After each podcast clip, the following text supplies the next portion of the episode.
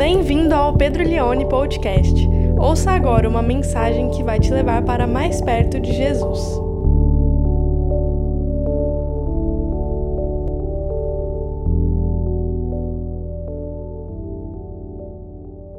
Vamos ler então João, capítulo 1, verso 1. Vou ler na Nova Almeida atualizada, NAA. Se puder colocar aí para mim. E eu vou ler o aquilo que é chamado de prólogo, que é o início do Evangelho de João, certamente uma das partes da escritura mais belas e mais arrebatadoras para que nós possamos compreender. No princípio era o Verbo, e o Verbo estava com Deus, e o Verbo era Deus. Ele estava no princípio com Deus. Todas as coisas foram feitas por ele, e sem ele nada do que foi feito se fez a vida estava nele, e a vida era a luz dos homens. A luz resplandece nas trevas, e as trevas não prevaleceram contra ela. Houve um homem enviado por Deus, e o nome dele era João. Este veio como testemunha para testificar a respeito da luz, para que todos viessem a crer por meio dele. Ele não era luz, mas veio para dar testemunho da luz. A verdadeira luz que, vinda ao mundo, ilumina toda a humanidade. O Verbo estava no mundo, e o mundo foi feito por meio dele, mas o mundo não o conheceu. Veio para o que era seu, e os seus não o receberam. Mas a todos quantos o receberam, deu-lhes o poder de serem feitos filhos de Deus, a saber, aos que creem no seu nome os quais não nasceram do sangue, nem da vontade da carne, nem da vontade do homem, mas de Deus. E o Verbo se fez carne e habitou entre nós, cheio de graça e de verdade, e vimos a sua glória, glória como do unigênito do Pai. Amém? Gente como a gente, eu quero falar sobre esse tema nesse primeiro ah, sermão sobre o Evangelho de Jesus segundo João. É interessante a gente pensar que nós não conseguimos nos lembrar do dia que a gente nasceu. Ninguém sabe como foi o dia que você nasceu. Nós não estávamos, em certo sentido, no nosso princípio. Os nossos pais nos viram nascer. Os nossos pais podem nos dar o relato fiel de como foi o dia que você veio a este mundo. Geralmente quando é o dia do meu aniversário, a minha mãe, ela fica falando assim para mim: "Ah, essa hora a bolsa estourou. Ah, essa hora o seu pai e eu fomos para o hospital. Ah, Pedro, mais ou menos essa hora sim aconteceu tal coisa. Aí toda vez que chega meio-dia e meia, fala: Você nasceu meio-dia e meia, por isso você gosta de comer. Ela fala toda vez para mim. Então você nasceu na hora do almoço. É interessante que a minha mãe conta o relato da minha, da minha, do meu princípio. Eu não consigo contar como foi o dia que eu nasci, porque embora eu estivesse lá, eu não tinha consciência de que ali estava. Esse texto fala de princípio, esse texto que nós lemos fala de origem. E eu acho que só o fato da gente não conseguir dar relato de como foi o dia que a gente nasceu, já deveria gerar uma tremenda humildade no nosso coração. Como quem diz, meu amigo, nem no dia que eu nasci eu fiz alguma coisa. Eu vim a esse mundo por ajuda de outras mãos. Se não tivessem outras pessoas, eu não estaria aqui. E olha, eu vou te falar, demorou para eu entender que eu existia. Demorou uns bons anos. Então, às vezes eu olho para a Glória e eu falo assim: você me respeita porque quando você nasceu eu estava lá assistindo você. Você me respeita porque o dia que você nasceu eu já tinha há 26 anos quando você nasceu. Então, segura sua onda aí. Eu acho que só isso deveria gerar uma humildade em nós, e só isso deveria gerar ah, abro um parênteses aqui, muito respeito e honra para com os nossos pais, independentemente do que eles são, fizeram na nossa vida, mas ah, por muito tempo, sem você saber que existia, os seus pais cuidaram de você. Absolutamente tudo. Nós fizemos uma viagem agora nas férias e a minha filha foi com a gente não estava entendendo nada. Onde aquele avião pousasse, para ela não faria diferença. Ela simplesmente estava ali naquele lugar e se eu não dou comida, ela não come, se eu não ponho ela para dormir, ela não dorme, se eu não troco a fralda dela, ela fica, não preciso falar. Então, isso deveria gerar muita humildade em nós, porque talvez quais são as suas memórias mais remotas? Quando que você começa a lembrar da sua vida, talvez uma viagem, um primeiro dia na escola. Eu, por exemplo, até a quinta série chorei todos os primeiros dias de aula. Consigo me lembrar disso. Me lembro de algumas viagens que fiz para Minas com meu pai, com o meu avô, mas ah, aquela coisa meio nebulosa. Você começa a ter algumas memórias. E por que que você tem essas memórias porque foi a partir deste momento que você começou a ter algo chamado consciência. Quando você começa a ter consciência de você mesmo, você começa a entender que você existe, que você é alguém. Mas a consciência, por incrível que pareça, não nasceu junto com você no seu princípio. Ela veio depois. De fato, o ser humano, ele é um ser racional.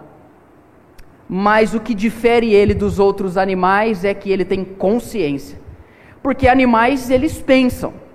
Ah, quando o, eu paro o meu carro na frente da minha casa, o meu cachorro me ouve e ele pensa: opa, o meu redentor chegou. Alguma coisa vai acontecer. Então ele pensa isso. Então ele sai correndo, ele desce as escadas, ele late de forma desenfreada e ele pensa isso. Chegou.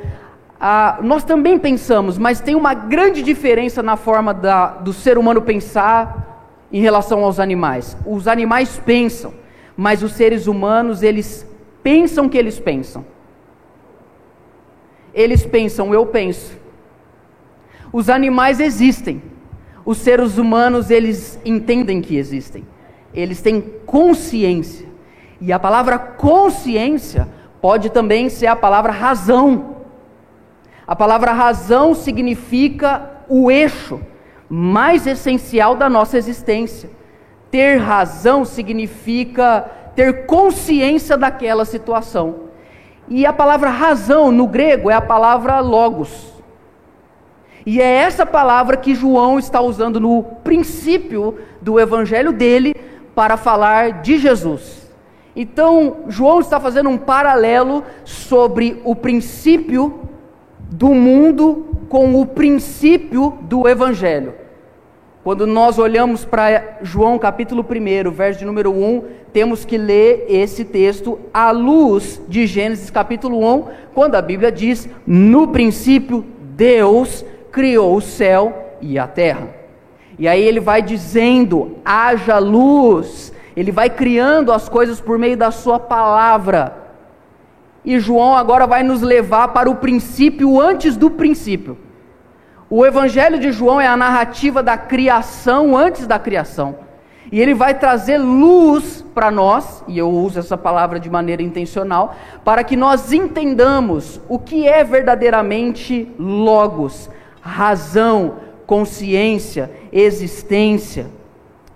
Te levo de volta para o verso de número 1, diz assim: No princípio era o Verbo, e o Verbo estava com Deus, e o Verbo era Deus. Pois bem, nesse primeiro verso, a primeira coisa que a gente tem que destacar é a expressão verbo que aparece três vezes.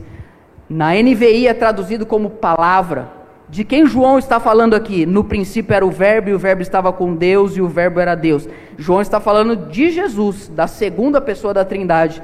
Então não seria errado se tivesse escrito no princípio era Jesus, e Jesus estava com Deus, e Jesus era Deus. Agora, olhando atentamente para isso, nós podemos aprender algumas verdades sobre a pessoa de Cristo. E aqui eu chamo a sua atenção, irmãos, porque se por um lado a gente a não está com pressa de ir embora e de morrer, e por isso a gente pode entrar no Evangelho de João e percorrer ele por alguns meses. Por outro lado, não dá mais tempo de perder tempo se relacionando com um Jesus que não é o verdadeiro.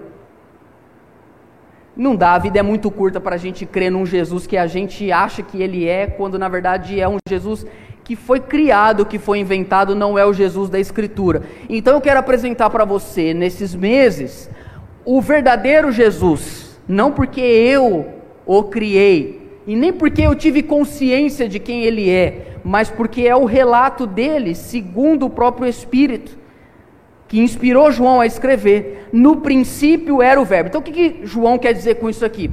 Antes de todas as coisas, Jesus já estava lá. Ele é eterno. Ele é a palavra, ele é o verbo. Por que essa expressão verbo? Por que essa expressão logos ou logos? Duas razões, uma fiel ao contexto bíblico e a outra é uma espécie de pode ser que. Por que João usa essa expressão? A primeira é porque na escritura, verbo, palavra de Deus, significa ação de Deus. Já falei isso aqui um milhão de vezes, mas eu vou falar mais uma vez. Quando Deus fala, Ele faz. Deus não é como ser humano que fala algo e não faz. Então, já falei um milhão de vezes aqui. Ah, eu vou te visitar, vamos se encontrar. Que hora que você vai chegar lá em casa? Oito horas. Que hora que a pessoa chega? No Brasil, oito e quarenta. Então, o que, que acontece? Ela fala algo e faz outro. Primeiro dia, entrevista de emprego. Quais são os seus objetivos aqui na empresa? Eu estou aqui para dar o meu melhor. Isso é o que a pessoa fala. Passa dois meses, o que, que ela está fazendo? Totalmente diferente do que o que ela falou. Porque entre o que a gente fala e o que a gente faz tem um abismo. Com Deus, não. Quando Deus fala, ele faz. No entanto, que a Bíblia diz que Deus disse: haja luz. E a Bíblia diz que houve luz. Então a palavra de Deus é um princípio ativo, criador. Mas não apenas criador, a palavra de Deus também é um princípio revelador. Criador, revelador. Por que revelador? Porque ela revela o próprio Deus. Na verdade é assim mesmo. Quando você começa a conversar muito com uma pessoa, você começa a falar demais, o que, que começa a acontecer? Você começa a se revelar para a pessoa. Sim ou não? Você às vezes conhecia uma pessoa, nunca tinha conversado muito, conhecia pelas redes sociais, um dia sentou para tomar um café, a pessoa desembestou a falar. Você entrou naquela conversa com uma visão da pessoa e saiu com outra. Meu Deus, não sabia que era assim não. É louca. É louca. Eu lembro uma vez minha mãe chegou e falou assim: acabei de crer que todo mundo é louco. 1 Roberta capítulo 2, verso 1. Então, quando você vai falando, você vai se revelando. Por isso, gente, quem fala demais, uma hora fala o que não deve. Sim ou não? Então, a nossa fala revela o que? A nossa consciência. O que a gente fala é uma revelação do, da nosso, do nosso logos, da nossa razão, de quem nós somos, vai dando, trazendo vestígios do que está no nosso coração. Então, o verbo, a palavra de Deus, primeiro, tem uma ação criadora, mas também tem uma ação reveladora. Por isso que a Bíblia é a palavra de Deus, porque ela revela quem Deus é. Por isso que quando Deus deu a lei para Moisés no Antigo Testamento, a lei revela quem Deus é. Então o logos, a palavra, ela é tanto o ato criativo de criar, também é o ato de revelar, mas também é o ato de salvar ou de restaurar, porque também no Antigo Testamento, quando o povo de Deus estava numa situação difícil e Deus ia libertar o seu povo, ele falava algo e a situação mudava. Tem gente que é assim, tá um caos na empresa, tá um caos em casa, tá um caos na situação. A pessoa vem, fala algo, a pessoa falou todo mundo. Nossa, é verdade. Não tinha pensado nisso. O que, que a pessoa fez? Por meio da fala, trouxe libertação.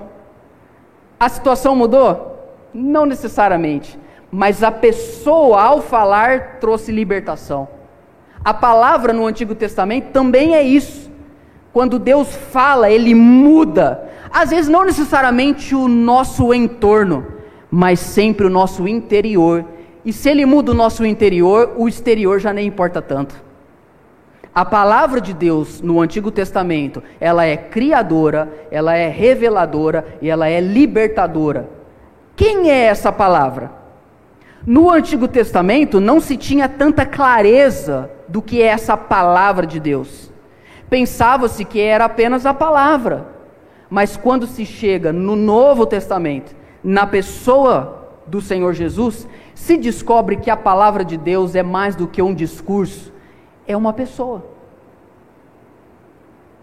A palavra de Deus é uma pessoa que cria, que revela, que liberta. No princípio era o Verbo, isto é, no princípio ele já estava, ele já era, ele nunca começou a existir. E o Verbo estava com Deus. Isso quer dizer para nós que, embora com Deus estivesse, diferente dele fosse. Uma segunda pessoa, da mesma essência, da mesma qualidade, mas com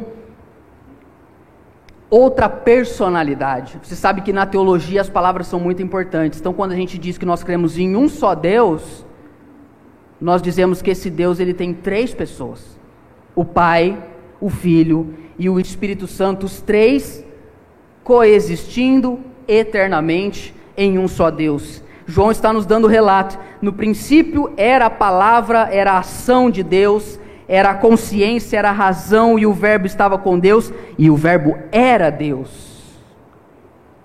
Essa é a primeira coisa que eu explico biblicamente, porque que João usa essa perspectiva de verbo e palavra, de logos.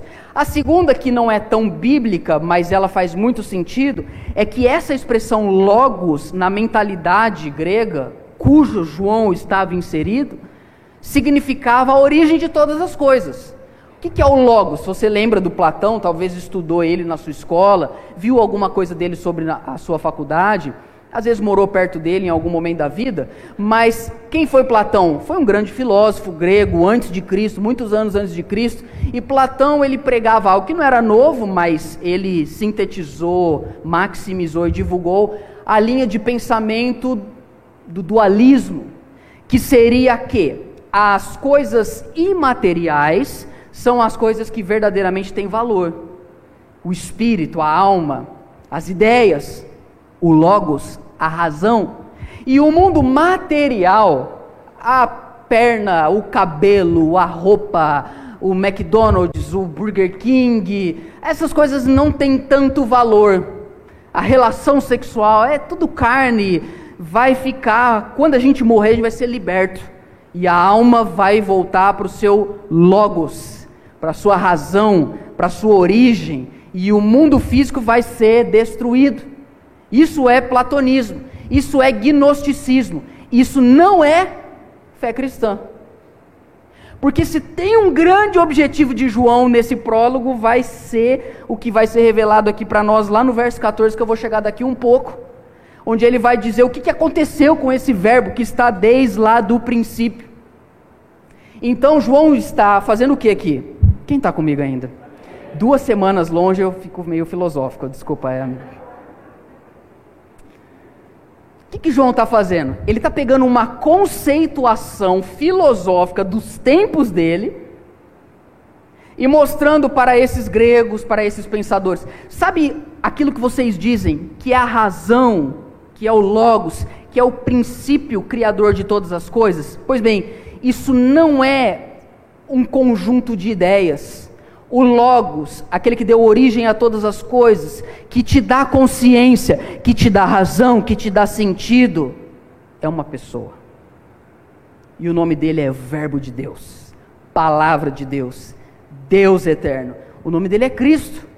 Embora João vai falar só de Jesus Cristo um versículos mais à frente, cujo não chegaremos hoje.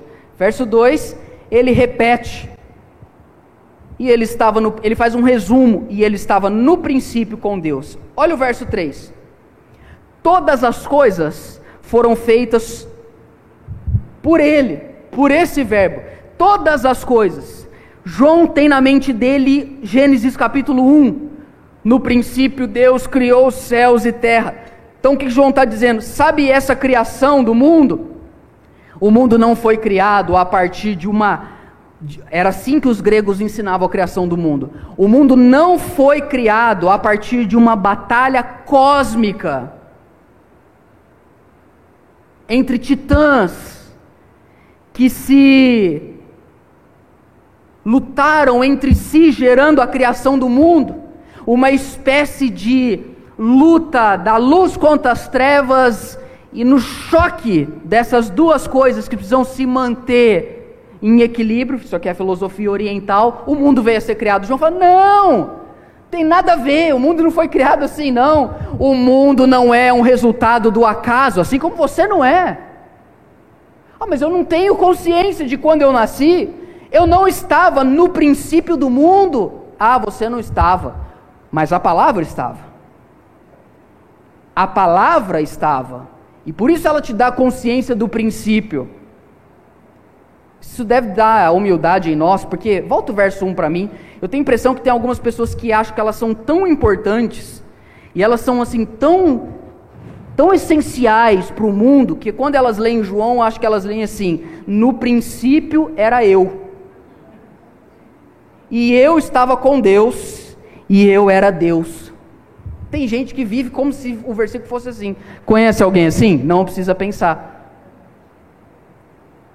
João está dizendo: não, o mundo não, não, o mundo não foi criado por, por um acaso, pelo contrário, olha o verso 3: todas as coisas, e aqui no grego profundo, todas as coisas inclui você. Todas as coisas, tudo que veio existir, desde dos planetas mais longínquos que nós não conhecemos, até o verme, o átomo, mais minúsculo desse mundo, todas as coisas da criação só existiram, só existem, só foram feitas porque Cristo foi o agente ativo dessa criação. O que nos leva a entender que nós também não lembramos o dia que nascemos. Talvez não fomos planejados por nossos pais nascemos num lugar que talvez tenhamos até vergonha de dizer, nunca mais voltamos para lá. Às vezes, perdemos a consciência presente do porquê existimos, mas isso não tira o fato de que todas as coisas foram feitas por Ele. Se nós estamos aqui, é porque Cristo desejou nos criar. Ele é a nossa consciência, Ele é a nossa razão, ele é o princípio criador, revelador e restaurador da nossa vida. Todas as coisas foram feitas por Ele. E aqui, a maior parte dos comentaristas, eles entendem que o verso 3 ele é meio desajeitado no grego, mas são duas é, é a mesma verdade falada de uma forma positiva e de uma negativa. Qual é a verdade? Cristo fez o mundo. Todas as coisas foram feitas por ele. Essa é a positiva. E a negativa? Bom, se não fosse ele, nada existiria. O que me leva a pensar o seguinte: se eu existo, foi porque Cristo quis. E se Ele quis que eu existisse, eu não posso desejar não existir.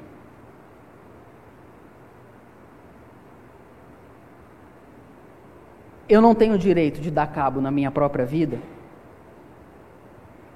e nem na vida de ninguém. Porque eu não sei se você sabe, 100% das pessoas que você não concorda foram feitas por intermédio de Jesus.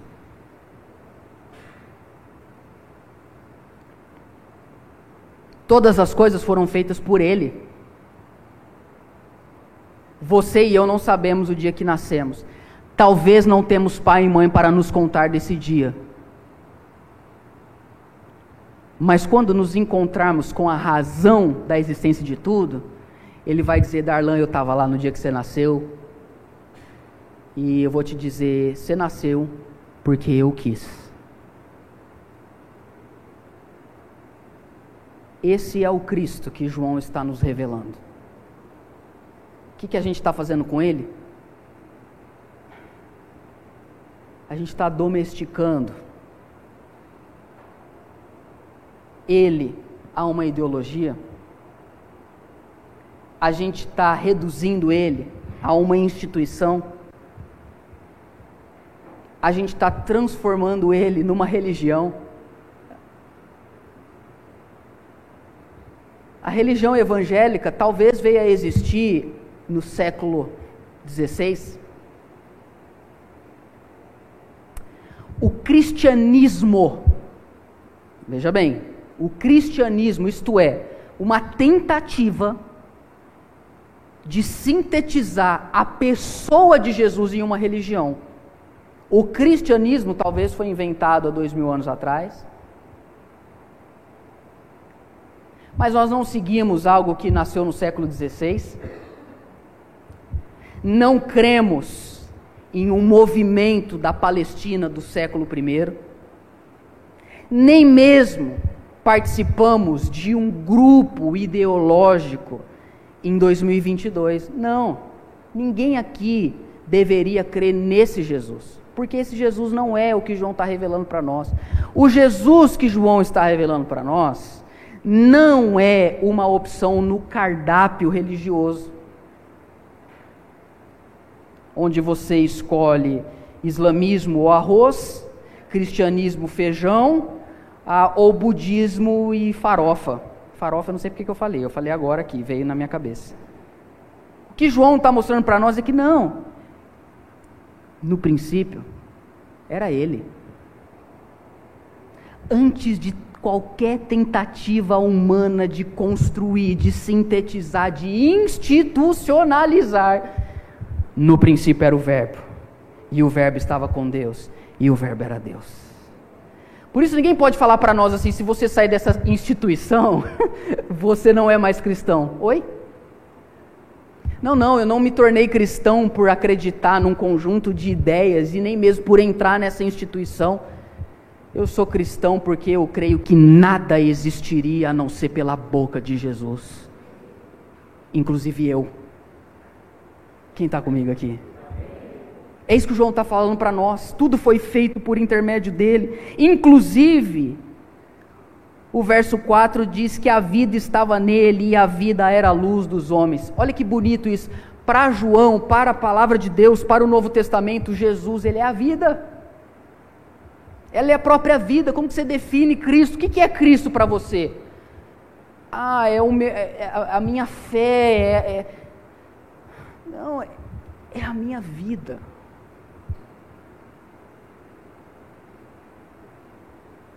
Não tem Pedro sem Cristo.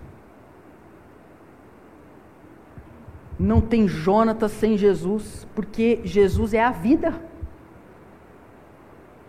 De modo que talvez uma das orações mais sinceras que a gente poderia fazer seria: Jesus, se o Senhor não existisse, eu também não gostaria de existir. Eu fiz essa oração uma vez, eu estava orando e falei assim: Jesus, e se o Senhor não existisse? Já, essa oração é estranha, né? Estava um dia orando na minha sala com muito, muita espiritualidade, assim, muita presença de Deus. Falei, Jesus, e se o Senhor não. E se o Senhor não é tudo que eu sempre criei, sempre criei que é? E se crer no Senhor significa ter eu escolhido apenas arroz a despeito de feijão? E eu comecei a me questionar isso. E se a fé cristã é só realmente uma escolha? Porque uma vez eu estava conversando com um professor universitário aqui em Ribeirão, ele falou assim para mim: eu não creio em nada. Eu falei, mas ele falou, eu admiro vocês que creem. Eu falei, mas por quê? Porque você escolheu uma religião dentre cinco mil que existem. Eu estudei isso, ele falou para mim. Eu vi uma vez que no mundo existe entre 5 e 6 mil religiões. Aí ele virou para mim e falou: Como você conseguiu escolher? Eu falei: As outras eu nem conheço. Ele falou: Então eu admiro você. E eu fiquei pensando naquilo. E um dia eu estava orando eu falei: Jesus, e se for as outras 4.999? E aí na minha oração eu parei e pensei assim: Ah, Jesus, mas ó, eu vou te falar, também a vida não está fácil aqui não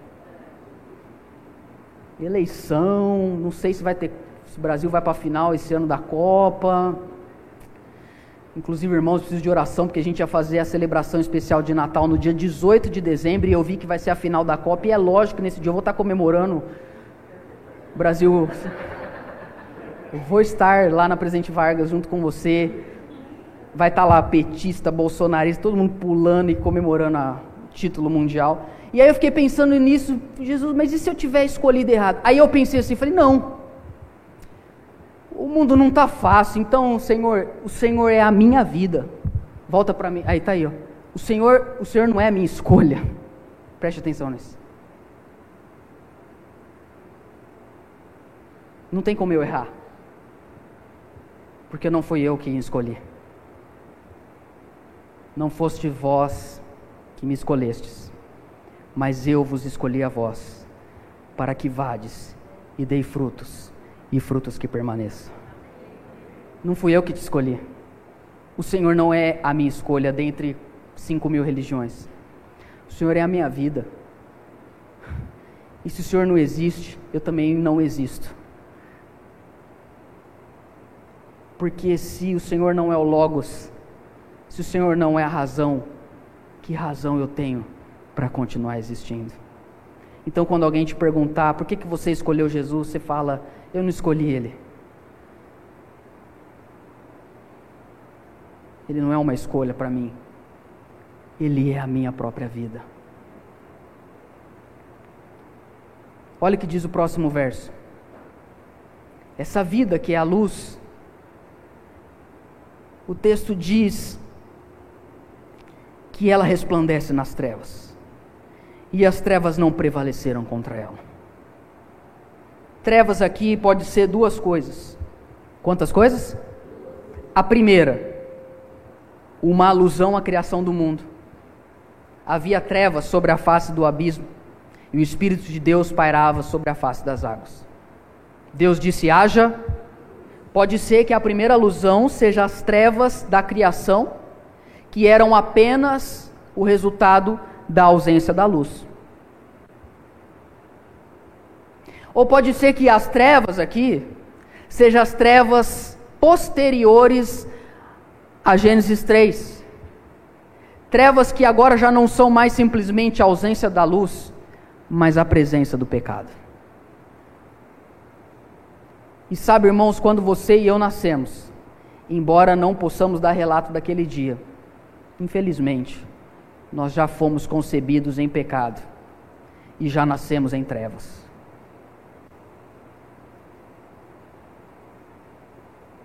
não enxergamos um palmo na nossa frente. Estudamos, conhecemos, aprendemos, fazemos cursos, tudo trevas. Nada traz logos, nada traz sentido. Conhecemos, estudamos, viajamos, namoramos, casamos, temos filhos, trevas não enxergamos um palmo, andamos como errantes na nossa própria existência. As pessoas tentam nos ajudar, nos dão livros para ler, cursos para fazer, palestras para assistir, podcasts para ouvir. O que, que acontece? Trevas. Se seus olhos forem bons, todo o seu corpo será cheio de luz. Mas se os seus olhos forem maus, todo o seu corpo será cheio de trevas e tremendas trevas serão. Mateus 6. Mas aí vem o Logos. E eu não sei se você já reparou, mas desde o dia que você nasceu, nada contribuiu para você crer em Jesus. Você percebeu isso? Nada. Você, quando criança, olhava para os seus pais, eles eram os seus heróis. Você virou adolescente, você queria que eles sumissem. Você virou jovem, você já não queria mais que ele sumisse, você precisava de dinheiro. Mas você também não tinha muito orgulho deles, porque você começou a identificar a fissura do caráter deles. Então, seus pais, em boa parte da vida de vocês, não ajudaram vocês a crer em Jesus. Aí vocês foram para a igreja, começaram a ouvir o pastor. Do púlpito era glória, fora do púlpito, aí é outra história. Da mesma forma que ele trouxe luz, você começou a conviver com ele, trevas. Veja você que nem a igreja, nem o pastor contribuiu tanto para você crer em Jesus. Aí você foi para a faculdade, piorou. Conheceu um namorado ou namorada, piorou mais ainda. Casou, teve filho, olhou para a criança e falou: melhor eu voltar. Os caminhos do Senhor. Voltou. Está aqui hoje, não sei qual é a tua história, mas me chama a atenção de que o mundo inteiro trabalhou para que as trevas não saíssem da tua vida. Nada colaborou para você crer em Jesus. Só que tem uma coisa: quando a luz chega, ela brilha e manda as trevas embora.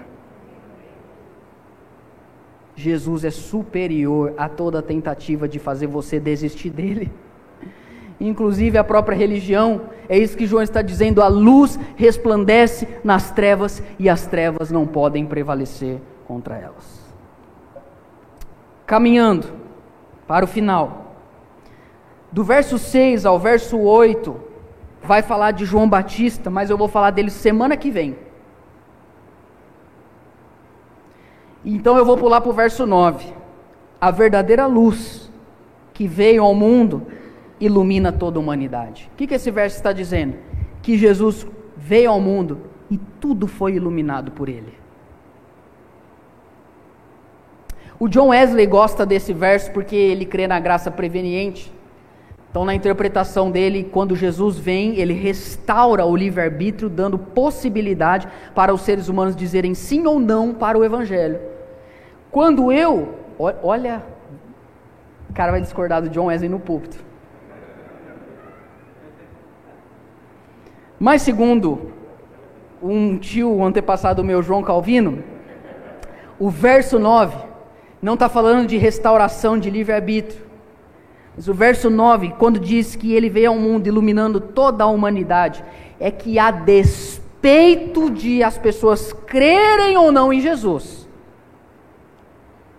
elas não podem ofuscar a luz e o fato de que ele colocou os pés nessa terra. E eu acredito profundamente nisso, porque, mesmo irmãos, que muitas pessoas não creiam no Evangelho. Vamos falar a verdade, esse mundo não chegou nem perto do pior estágio que ele poderia chegar. Eu tenho certeza que lá no seu trabalho, ah, tem dias que você chega e fala: Isso aqui não está bom, não. Isso aqui está bem ruim. Aí você olha para as pessoas que trabalham com você e fala: Agora piorou. E às vezes aqui você olha e fala, hum, é aqui coloca versículo no Instagram. Levo meus olhos para o monte, de onde virá o meu socorro? O meu socorro vem do Senhor. Só posta lá, e quando chega, em vez de vir luz, entenebrece o ambiente.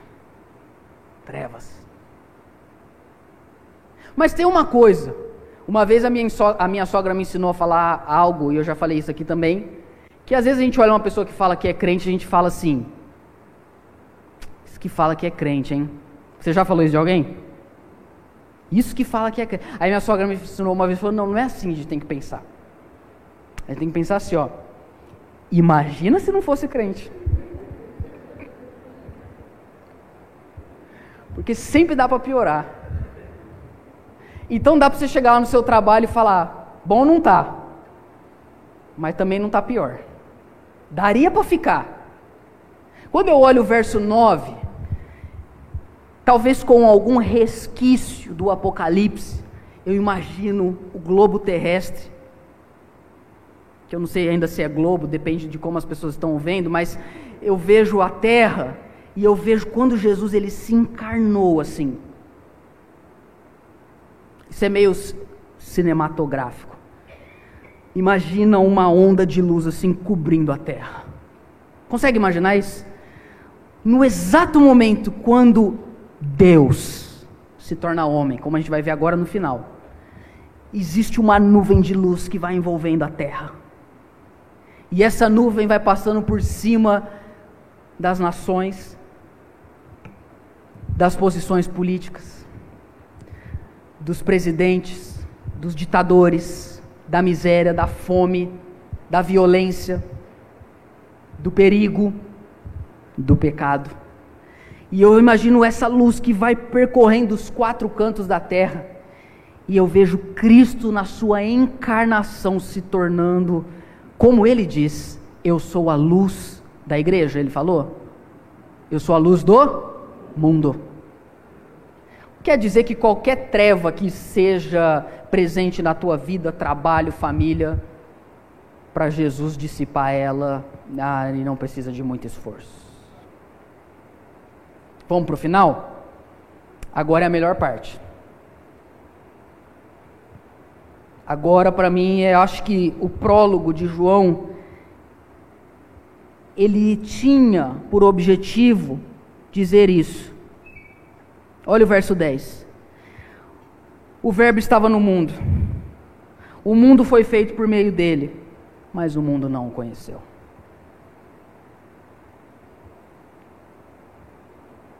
É como você chegar no, na empresa que você construiu, na casa que você pagou, onde tudo é seu e ninguém te recebe ali. Você é colocado para fora do lugar que te pertence. Foi o que fizeram com Jesus. É irônico. O mundo que antes narrado foi ele quem criou, agora não o conhece, não o recebe. João quer ser mais específico.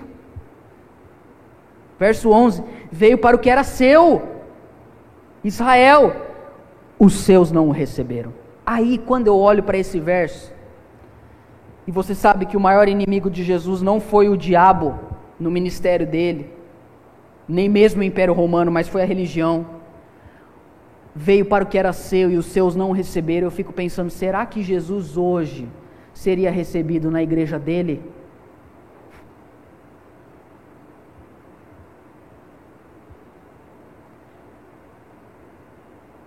Será que Jesus hoje seria bem recebido na casa de pessoas que professam Ele? Será que Jesus iria na marcha para Jesus?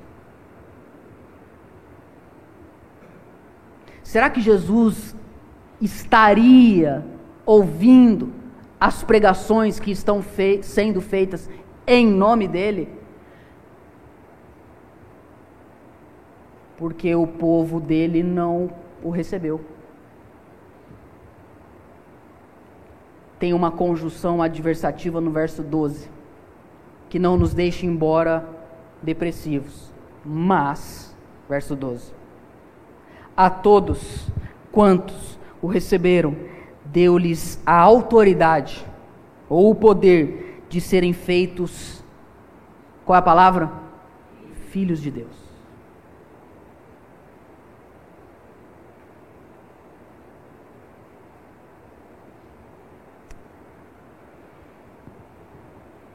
filhos de Deus. Se por um lado a gente não estava consciente do nosso nascimento quando nascemos, por outro lado, quando a gente nasce de novo, a gente tem consciência de que algo mudou em nós. Você não precisa dizer, ó, como, de novo, o John Wesley diz, ah, dia tal, hora tal, na rua Aldergates, eu senti o meu coração estranhamente aquecido e ali ele nasce de novo. Talvez você não consiga dizer qual foi o dia da sua conversão, mas, usando o apóstolo Paulo, que o Espírito de Deus testifica em nosso espírito que somos filhos de Deus. Uma coisa você sabe: se você é filho de Deus, você sabe que você é.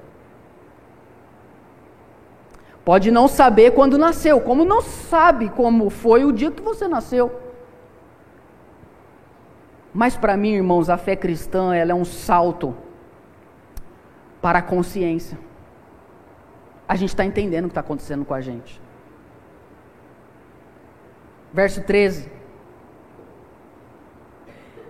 Os quais não nasceram do sangue, nem da vontade da carne, nem da vontade do homem, mas de Deus. E agora? Vamos tirar os nossos sapatos e entrar em Terra Santa, o último verso. Você me dá sete minutos para explicar ele? Sim ou não? Tudo que João falou era para chegar aqui. E o Verbo se fez carne e habitou entre nós.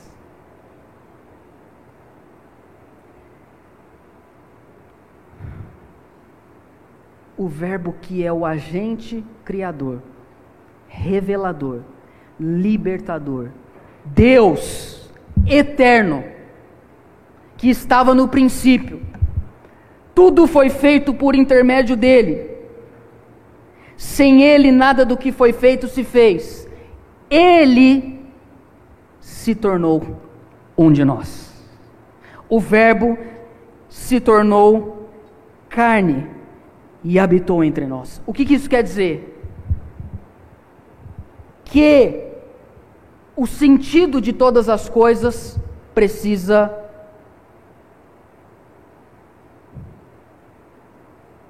atravessar as ideias e se tornar uma realidade tangível. Explico. Eu estou cansado de uma fé que só quer buscar espiritualismo.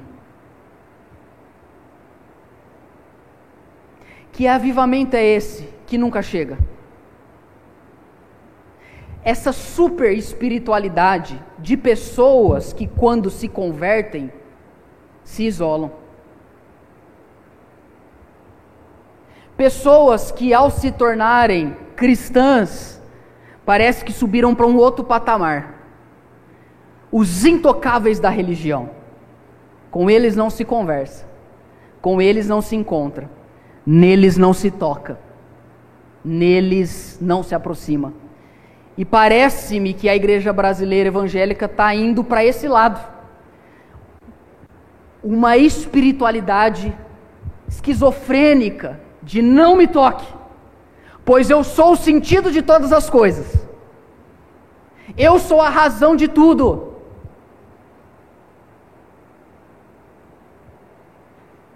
Eu estou desde o princípio. quando a gente prega e segue a esse Cristo, a gente precisa entender que ele se tornou carne e habitou entre nós. Porque, irmãos, Cristo não veio anular a nossa humanidade. Ele veio cancelar a nossa mundanidade. Então, quanto mais Cristo nós seguimos, mais tangível, tocável, aproximável nós nos tornamos. Quem quer estar perto dos evangélicos hoje? Às vezes nem os próprios.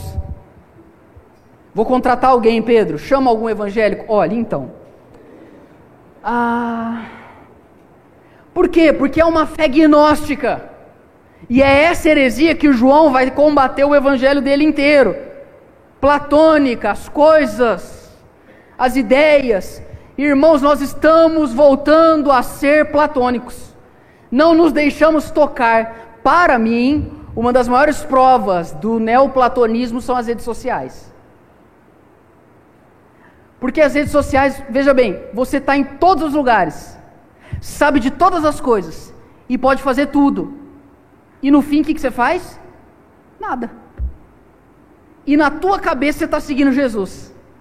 Só que ninguém toca em você, você não toca em ninguém, você não habita em ninguém, ninguém vê, ninguém vê verdade, ninguém vê graça na sua vida. O que, que vem? Julgamento, distanciamento, preconceito. O que vem?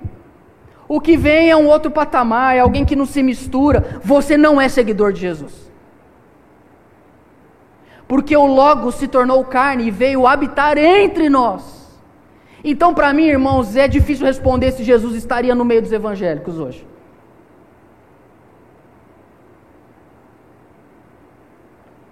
Porque quando a gente começar a olhar para o Evangelho de João, a gente vai ver que o Jesus de João não é uma religião, não é uma instituição, não é uma ideologia, não é uma ideia. O Jesus de João é o Deus que se tornou carne e está entre nós, se deixa ser tocado, se deixa ser provado, porque nele a graça, nele a verdade, nele a vida, nele a luz. E se nós queremos seguir esse Cristo, o que precisa haver em nós é graça, é vida, é verdade, é luz, é toque, é atravessar o dualismo gnóstico da tela do celular e parar de julgar as pessoas de longe e se colocar perto delas e dizer: Eu estou aqui para te servir, para por você ser tocado. Eu sou verdadeiro, eu tenho graça, eu tenho verdade, pois eu não sigo uma religião, eu sou seguidor do Verbo que se fez carne. E aí, essa igreja não precisa ser a maior parte das pessoas. Se ela for uma minoria, ela vai ser luz do mundo e sal da terra. Esse é o Deus que nós servimos, que se toca, que se sente, que se abraça, que se cheira, que se aproxima, que se conhece, que vê verdade, que vê graça. Vimos a sua glória, vimos a sua beleza. É belo. A criação aplaude. A religião crucifica, mas a criação aplaude e os pecadores se aproximam, porque quem queria estar perto de Jesus eram os imperfeitos. Ele não veio para aqueles que são saudáveis, ele veio, ele veio para aqueles que são trevas, estão quebrados, estão despedaçados, estão sem saber a razão de por que existem, perderam a consciência de seus próprios atos perderam o sentido da sua própria existência, mas o Logos veio, habitou entre nós, restaurou a nossa graça, restaurou a nossa consciência, nos deu uma grande razão para viver, nos deu uma grande razão para existir, e nele nós vemos Deus. Não tem como estar perto de Deus quem está longe de Cristo. O princípio era o Verbo. O Verbo estava com Deus, e o Verbo era Deus, e nós vimos a sua glória, glória como do unigênito do Pai. E a minha oração é que por onde a gente vá, com quem a gente converse, a quem a gente visite, a gente veja a glória de Cristo, o unigênito, o Filho único, no sentido que Ele é, do Pai. E a gente comece a ver que ele é gente como a gente. Se eu posso finalizar de uma forma, eu diria: Deus se fez gente como a gente, para que a gente deixasse de, de ser como a gente é, e começasse a se tornar como Ele mostrou para nós, como um verdadeiro humano é. Irmãos, nós precisamos voltar a ser humanos. Eu quero terminar lendo um poema do Rubem Alves, que eu já pesquisei na internet e vi também que talvez não seja dele o texto, mas não importa. E o texto chama A Bacia e as Jabuticabas. Rubem Alves ele diz: Eu estou igual uma criança que pegou uma bacia cheia de jabuticabas e começou a prová-las com muita pressa. Aí ele fala, mas eu estou percebendo que eu tenho agora mais passado do que futuro. E eu percebi que essas jabuticabas não vão durar para sempre. Então eu passei a degustar uma por uma, incluindo roendo o caroço. Aí lá no fim desse poema, ele diz, e agora eu vou ler. Lembrei-me agora de Mário de Andrade, que afirmou: as pessoas não debatem conteúdos, apenas rótulos.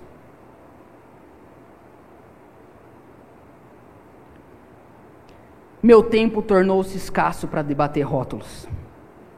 Quer essência, minha alma tem pressa. Sem muitas jabuticabas na bacia, quero viver ao lado de gente humana, muito humana que sabe rir dos seus tropeços, que não se encanta com triunfos, não se considera eleita antes da hora, não foge da sua mortalidade, defende a dignidade dos marginalizados e deseja tão somente andar ao lado de Deus. Quero caminhar perto de coisas e pessoas de verdade, desfrutar desse amor absolutamente sem fraudes. Nunca será perda de tempo. O essencial faz a vida valer a pena. Eu que... Amém. Obrigado pelo amém. Primeira Rubem Alves. Júnior, você pode vir aqui, por favor? E assim, irmãos, eu talvez ainda não estou na fase dele de dizer eu tenho mais futuro, eu tenho mais passado do que futuro, mas eu já me sinto velho assim. Do tipo que, ó, eu não tenho tempo para perder com gente super espiritual. Você também? Eu não tenho tempo para perder com gente que quer mostrar como ela é o Logos. Eu quero andar com gente humana, que se toca, que se conhece, que se abraça, que é verdadeira, que tem graça. Porque o Verbo veio habitar entre nós. E se é esse verbo que a gente está seguindo, eu acho que é igual a ele que a gente tem que se tornar. E que Deus nos faça assim, em nome de Jesus. Amém. Você ouviu o Pedro Leone Podcast. Compartilhe essa mensagem com seus amigos e até logo!